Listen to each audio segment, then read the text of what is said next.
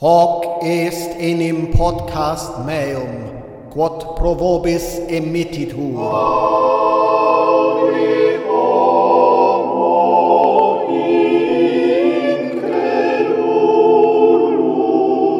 Selig sind die geistig Armen. Die Kernaussage des christlichen Glaubens? Vielleicht. Jedenfalls ein Satz, wie er in der Bergpredigt vorkommt. Und um die Bergpredigt soll es heute gehen. Ich setze nämlich die Reihe fort, die vielleicht heute auch abgeschlossen wird, äh, warum wir nicht nach christlichen Werten leben. Das letzte Mal hatte ich ja mich mit den zehn Geboten beschäftigt und heute ist die Bergpredigt dran. Die Bergpredigt ist äh, eigentlich, könnte man so sagen, also jedenfalls war das so in, in meiner christlichen Vergangenheit so eine der zentralen Instanzen christlicher Ethik, auf die man sich zu, zurückbesonnen hat, wenn man ja, wenn man einmal zeigen wollte, was Christus tatsächlich wollte oder auch äh, wie toll der christliche Glauben ist.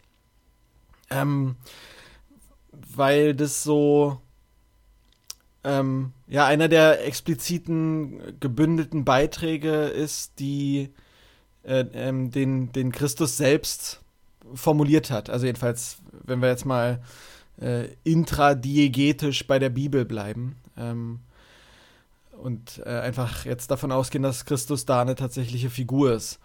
Ähm, also wo, wo Paulus seine ausufernden Briefe geschrieben hat, also vieles, vieles in der christlichen Lehre kommt ja auch aus den Briefen und also vor allen Dingen von Paulus, ähm, ist dann die Bergpredigt halt Jesu hauptsächlicher expliziter Beitrag zur christlichen Ethik und ähm, Moralvorstellung.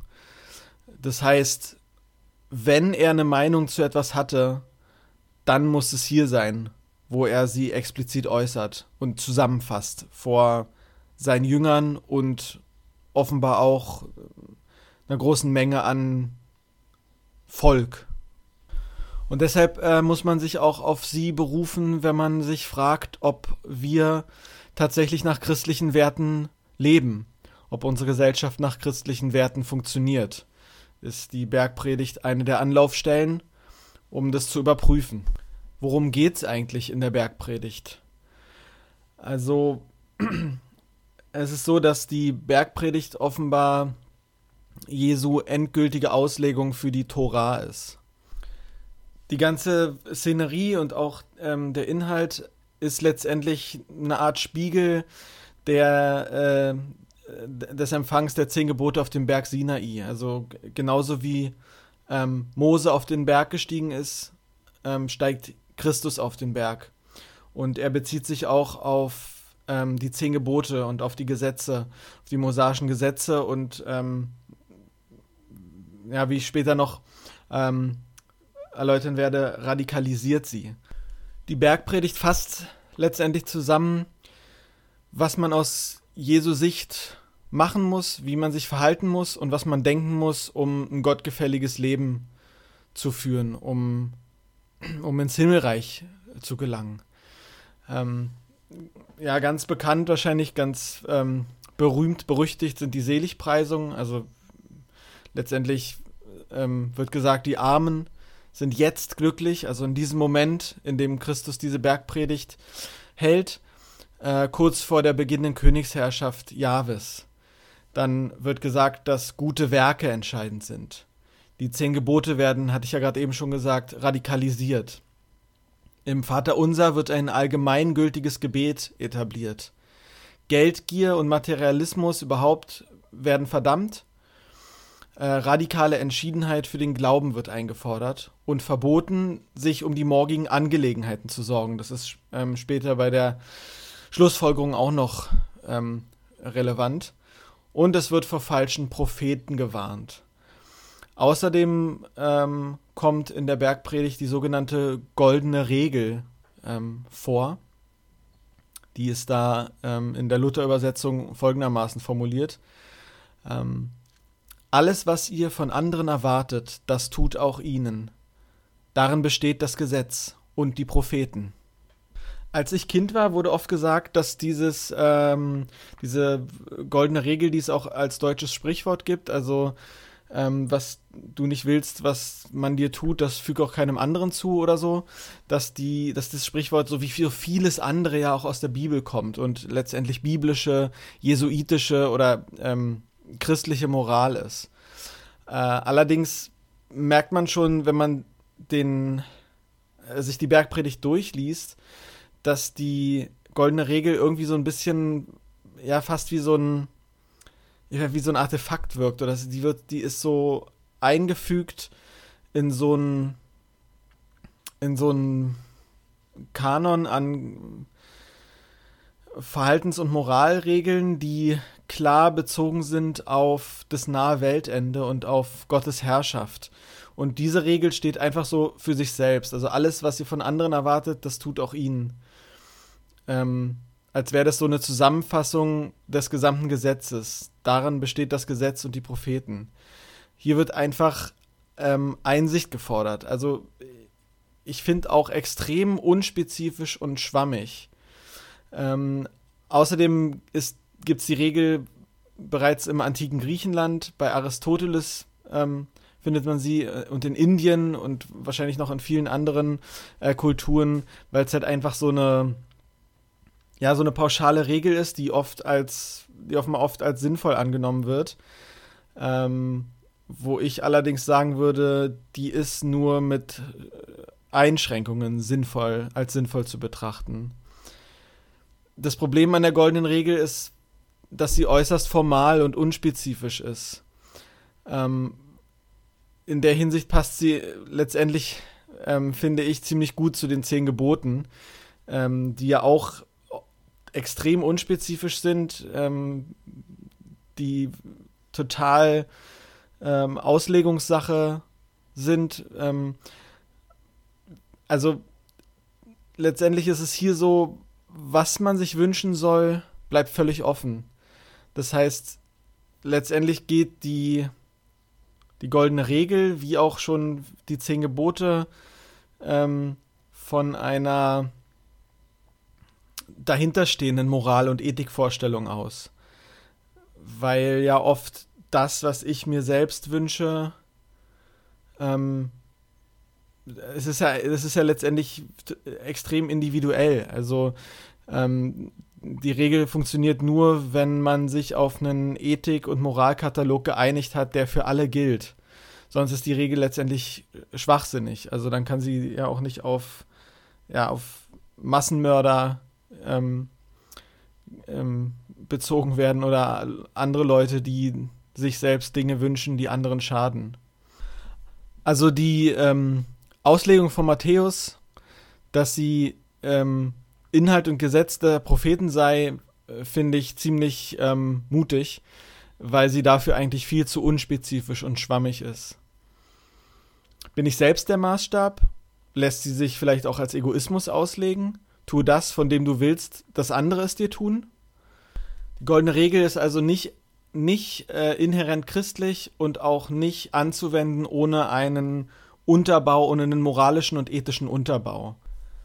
Einer der Lieblingsphrasen, die mein Vater geäußert hatte, als ich noch Kind war, wenn Naturkatastrophen geschehen sind, wenn irgendwelche schrecklichen Dinge passiert sind, war, dass das eindeutige Anzeichen dafür sind, dass wir in der Endzeit leben. Dass Gott bald wiederkommt dass die Prophezeiungen, die in der Offenbarung gemacht wurden, ähm, immer mehr eintreten, immer mehr zutreffen und dass alles bald zu Ende geht. Ähm, das musste ich mir als Kind äh, einfach äh, ziemlich oft anhören.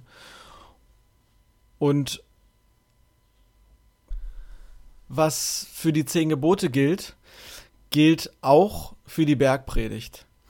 Die Bergpredigt ist nämlich in einer und für eine konkrete Situation gehalten worden, in eine konkrete Situation und Weltsicht hinein gepredigt worden. Und zwar das nahe Weltende beziehungsweise die beginnende Herrschaft Gottes in dieser Welt. Und zwar ein so nahes Weltende, dass Christus selbst äh, ja seinen Jüngern versprochen hat, dass nicht alle von ihnen sterben werden, bevor er wieder auf die Erde zurückkehrt. Das ist besonders relevant, wenn wir uns ähm, die Bergpredigt betrachten, dass man das im Hinterkopf behält, weil dann viele der Aussagen, die da getroffen werden, ähm, ja ganz anders verstanden werden können und verstanden werden müssen, finde ich. Ähm, es gibt Unterschiede zwischen der Matthäus- und Lukas-Version. Bei Lukas ähm, ist es so, dass in den Seligpreisungen ähm, vor allem die materiell Armen angesprochen werden, während bei Matthäus die im Geist Armen angesprochen werden. Das heißt, bei Lukas, ähm, wo die tatsächlich materiell Armen selig gepriesen werden, äh, klingt die Vorstellung so realweltlicher Bodenreform noch, noch, noch, noch stärker an als bei Matthäus. Also da heißt es, die tatsächlich die Hungernden werden bald satt sein. Bei Matthäus ist es so, er spiritualisiert das Versprechen und lässt, lässt die nach Gerechtigkeit Hungernden ähm, die, die Hoffnung erhalten, bald ja, spirituell satt zu werden. Ähm, sie leben jetzt sozusagen in ungerechten Verhältnissen, was sich bald ändern wird. Ganz, ganz bald, weil Gottes Herrschaft steht bevor, beziehungsweise Gottes Herrschaft ähm, beginnt eigentlich jetzt mit der Mission äh, Christi. Ähm, in dem Moment, wo sich die ungerechten Verhältnisse ändern, werden auch die geistig Armen, also die nach, nach Gerechtigkeit hungern, Erde erben, wie es heißt. Das heißt, das Versprechen tatsächlichen irdischen Glücks ist in gewisser Weise auch bei Matthäus wiederhergestellt. Interessant äh, finde ich, dass der, dass der auszeichnende Faktor, der hier zum Glück führt, bei den Seligpreisungen keine ethischen Qualitäten darstellt. Also, ähm, ja, man muss nicht ähm, irgendwas besonderes ethisches oder moralisches leisten oder tun, sondern rein real weltliche Not. Also bei Lukas vor allem halt realweltliche Not, bei Matthäus auch geistliche Not. Das ist sozusagen der Faktor, der dich dafür prädestiniert, ähm, ins Himmelreich oder in Gottes Reich einzukehren oder Gott zu sehen, wie es heißt. Ähm, Kurt Flasch äh, in seinem Buch Warum ich kein Christ bin, das hatte ich ja letztes Mal schon zitiert, er meint, dass es so aussieht, als schwanke die erste Christenheit zwischen handgreiflicher Lebensumwälzung und deren spiritueller Verdünnung. Das finde ich ziemlich passend. Es geht dann ähm, bei Matthäus danach mit ethischen Seligpreisungen weiter. Die Barmherzigen, die Herzensreinen und die Friedensstifter werden Gott sehen. Ähm, eine Aussicht, die auf dem Sinai noch den Tod bedeutet hätte. Aber jetzt offenbar was ist, was möglich ist, oder vielleicht, wer weiß, vielleicht ist es ja auch ähm, übertragen gemeint. Christus führt an der Stelle auch eine radikale Gesinnungsethik ein, die eine Art Möglichkeit zum Gedankenverbrechen eröffnet. In Matthäus 5, Vers 21 ähm, und folgende heißt es, Ihr habt gehört, dass zu den Alten gesagt ist, du sollst nicht töten. Wer aber tötet, der soll des Gerichts schuldig sein. Ich aber sage euch, Wer mit seinem Bruder zürnt, der ist des Gerichts schuldig. Wer aber zu seinem Bruder sagt, du nichts nutz, der ist des Hohen Rates schuldig. Wer aber sagt, du Narr, der ist des höllischen Feuers schuldig. Darum, wenn du deine Gabe auf dem Altar opferst und dort kommt dir in den Sinn, dass dein Bruder etwas gegen dich hat, so lass dort vor dem Altar deine Gabe und geh zuerst hin und versöhne dich mit deinem Bruder und dann komm und opfere deine Gabe. In Vers 27 geht es dann weiter. Ihr habt gehört, dass gesagt ist, du sollst nicht Ehe brechen. Ich aber sage euch, wer eine Frau ansieht, sie zu begehren, der hat schon mit ihr die Ehe gebrochen in seinem Herzen. Ich hatte mal eine längerjährige Beziehung mit einer Frau aus einer Brüdergemeinde, also einer ziemlich fundamentalistisch eingestellten Freikirche. Und die haben viele Sachen aus der Bibel ziemlich wörtlich genommen. Unter anderem auch das, was ich jetzt zum Schluss gelesen habe, also die, dem Gedankenverbrechen ähm, des Ehebruchs. Und bei meiner damaligen Freundin ging das so weit, dass sie dachte, wenn man nur ähm, daran denkt, sich zu küssen, bevor man verheiratet ist, dann hat man schon Ehebruch begangen. Also dann ist man, dann ist man so sündig und ähm, gar nicht mehr wert, vor Gott zu treten. Also da gab es richtig tiefe psychische Traumata ähm, bei ihr, aber dann auch äh, im Laufe dieser Beziehung bei mir, weil das alles völlig dysfunktional war und alles immer mit Schuld zu tun hatte und schlechtem Gewissen, wenn man irgendwie nur das Falsche gedacht hat und nicht genug gebetet und so. Und eben wenn man halt an, an ähm, Küssen oder Sex vielleicht sogar gedacht hat, dann, dann war das letztendlich genauso, als würde man äh, vor Gott Ehebruch begehen. Ähm, und das, ja, ähm, das wollte ich nur einmal kurz erzählen, um auch so die, ähm, die drastischen Folgen mal so, für, an so einem kleinen Beispiel zu verdeutlichen, die so eine, so eine Bibelstellen haben können, wenn man sie ernst nimmt. Außerdem ähm, ähm, gibt es hier theologisch gesehen einen klaren Widerspruch zu Matthäus 7, äh, 21 bis 23, ähm, wo gesagt wird, dass es auf die Taten ankommt, nicht auf die Gesinnung. Ähm, unabhängig davon, ob jetzt mit ethisch-spirituellem Touch ähm, wie bei Matthäus oder rein realweltlich wie bei Lukas gedacht, stehen alle Heilsversprechen und daraus abgeleiteten Verhaltensregeln der Bergpredigt im Kontext der Annahme eines unmittelbar bevorstehenden Weltuntergangs und ähm, der Wiederkunft äh, des, des Königreiches Gottes. Und wenn man das vor, vor dem Hintergrund betrachtet, dann ergibt auch der Verzicht auf die Sorge um die eigene leibliche Versorgung Oh, um den Verzicht auf die Sorge um morgen, um was morgen kommt. Ähm, um das, um den Verzicht auf die Sorge des eigenen leiblichen Wohls und auch, finde ich, die Feindesliebe viel mehr Sinn. Ähm, wenn du denkst, dass die Welt bald untergeht, jeden Moment, jeden, jede Minute, jeden Tag, dann musst du dich nicht um dein eigenes Wohl sorgen ich finde, vor unserem aktuellen lebensweltlichen Hintergrund ergibt es überhaupt keinen Sinn mehr. Die Welt ist nicht untergegangen, Christus ist immer noch nicht zurückgekehrt. Ich muss mich um mein eigenes leibliches Wohl sorgen. Und ähm, auch wenn meine Eltern noch so sehr dachten, dass Gott das alles macht, glaube ich das nicht.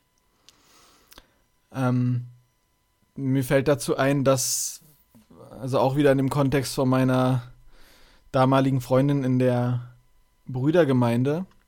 Ähm, das gibt es auch in anderen Gemeinden, auch in meiner Baptistengemeinde gab es das, dass Leute, die tatsächlich, äh, dass es Leute gibt, die tatsächlich immer noch davon ausgehen, dass ähm, Jesus bald wiederkommt und dass auch das Versprechen Christi, dass einige seiner Nachfolger ihn noch zu ihren Lebzeiten zurückkehren sehen werden, ähm, tatsächlich noch eingehalten wird, weil es dann so, also es ist wirklich, es grenzt wirklich fast schon so an Fantasy-mäßige ähm, magische Anekdoten oder magische Erklärungen, die dann davon ausgehen, dass es ja, äh, also es wurde mir wörtlich, also es wurde mir so, jetzt nicht wörtlich, aber es wurde mir so ähm, dargebracht äh, von Leuten, die davon ausgehen, dass es, dass man ja nicht sicher sein kann, dass wirklich alle Jünger Jesu gestorben sind. Vielleicht leben ja noch welche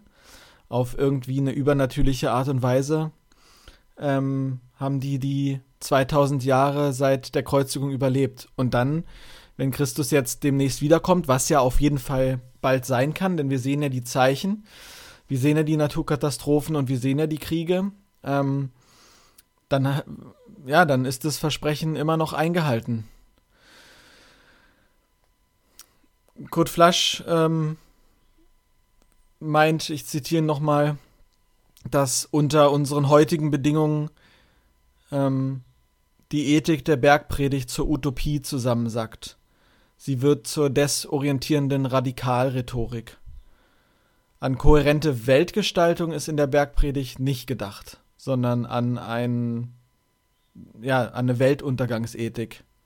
An eine Ethik, die funktioniert, wenn du davon ausgehst, dass Gottes Herrschaft morgen anbricht. Bei der Bergpredigt gilt also letztendlich genauso dasselbe wie bei den zehn Geboten. Sie ist bereits inhärent nicht in einer Welt wie die unsere gehalten, in der wir nicht täglich und stündlich auf die Wiederkunft Christi und den Weltuntergang warten. Und allein das ähm, reicht schon aus für mich, dass ich sagen kann, wir leben nicht nach christlichen Werten, weil diese christlichen Werte oder diese ja diese christliche Ethik ist eine Weltuntergangsethik, eine Ethik, die davon ausgeht, dass das Morgen nicht zählt, weil Gott sowieso jeden Moment wiederkommt. Und genau so hat Christus auch seine Bergpredigt gemeint. Und genau so hat er das gemeint, wenn er sagt, kümmere dich nicht um morgen, es ist egal, was morgen kommt. Gott kommt sowieso bald wieder, das jüngste Gericht kommt sowieso bald, die Welt geht bald unter. Und so eine Art von Theologie oder Philosophie finde ich total katastrophal, die sich nicht um morgen schert. Ähm, weil die letztendlich eine Gleichgültigkeit der Welt gegenüber innehat, die ich nicht unterstützen kann. Und was nichts mit unserer heutigen Moral und unserer Ethik, vor allen Dingen im Bezug und vor dem Hintergrund der momentanen Probleme wie dem Klimawandel stehen. Ähm, und ja, deshalb ähm, finde ich eigentlich die Bergpredigt ein gutes Beispiel dafür, wenn man sie in ihrem tatsächlichen theologischen und historischen Kontext liest, dass wir auf keinen Fall nach christlichen Werten leben und auf keinen Fall nach christlichen Werten leben sollten. So, ähm, das war's mal wieder für heute. Heute recht kurz, aber ich denke, ähm, oder ich hoffe, dass das rübergekommen ist, was ich zur Bergpredigt sagen wollte, dass meine Gedanken wieder mal ähm, einigermaßen Sinn ergeben haben. Also ich meine, diesmal wieder mit großer Unterstützung von Code Flash. Also ich kann das Buch äh, nochmal empfehlen. Das ähm, heißt, warum ich kein Christ bin von Code Flash. Ähm, ich mache auch nochmal eine Quellenangabe unter der Folge. Und ja, ansonsten bleibt mir nur zu sagen, macht's gut. Äh, ich wünsche euch jetzt einen schönen Sommer. Ich hoffe, dass er dieses Jahr nicht allzu heiß wird. Ich bin ja mehr so der Regentyp. Ähm, ja, und wäre schön, wenn wir uns beim nächsten Mal wieder hören. Bis dann.